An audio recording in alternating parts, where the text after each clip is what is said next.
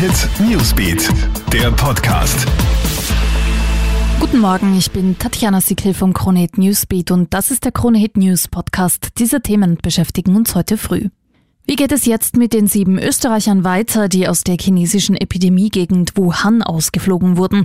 Sie sind jedenfalls gestern Abend sicher in Wien gelandet. Von Coronavirus aber keine Spur. Dennoch müssen sie jetzt erstmal 14 Tage in Quarantäne verbringen, bevor sie nach Hause dürfen.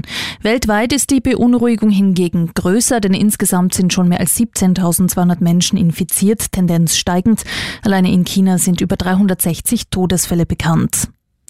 Der Attentäter von London war offenbar ein verurteilter Islamist. Gestern hat ein Mann im Süden der britischen Hauptstadt zwei Menschen mit einem Messer verletzt, einen davon lebensgefährlich. Der mutmaßliche Attentäter wurde schließlich von Polizisten erschossen. Wie jetzt bekannt wird, wurde der Mann im Zuge einer Antiterroroperation ohnehin beschattet, als er plötzlich begann, die Passanten zu attackieren. Der Mann war bis vor kurzem sogar in Haft, weil er Terrormaterial im Netz gesammelt und verteilt hatte. Wir schauen noch zum Sport. Die Kansas City Chiefs haben erstmals seit 50 Jahren wieder den Super Bowl gewonnen. 31 zu 20 lautet das Ergebnis gegen die San Francisco 49ers. Die müssen weiter auf ihren sechsten Gewinn des Super Bowls warten. Das war's auch schon wieder up to date. Bist du immer im Krone Newsbeat auf KroneHit.at und natürlich in diesem Podcast. Du kannst uns auf allen Kanälen abonnieren. KroneHit Newsbeat, der Podcast.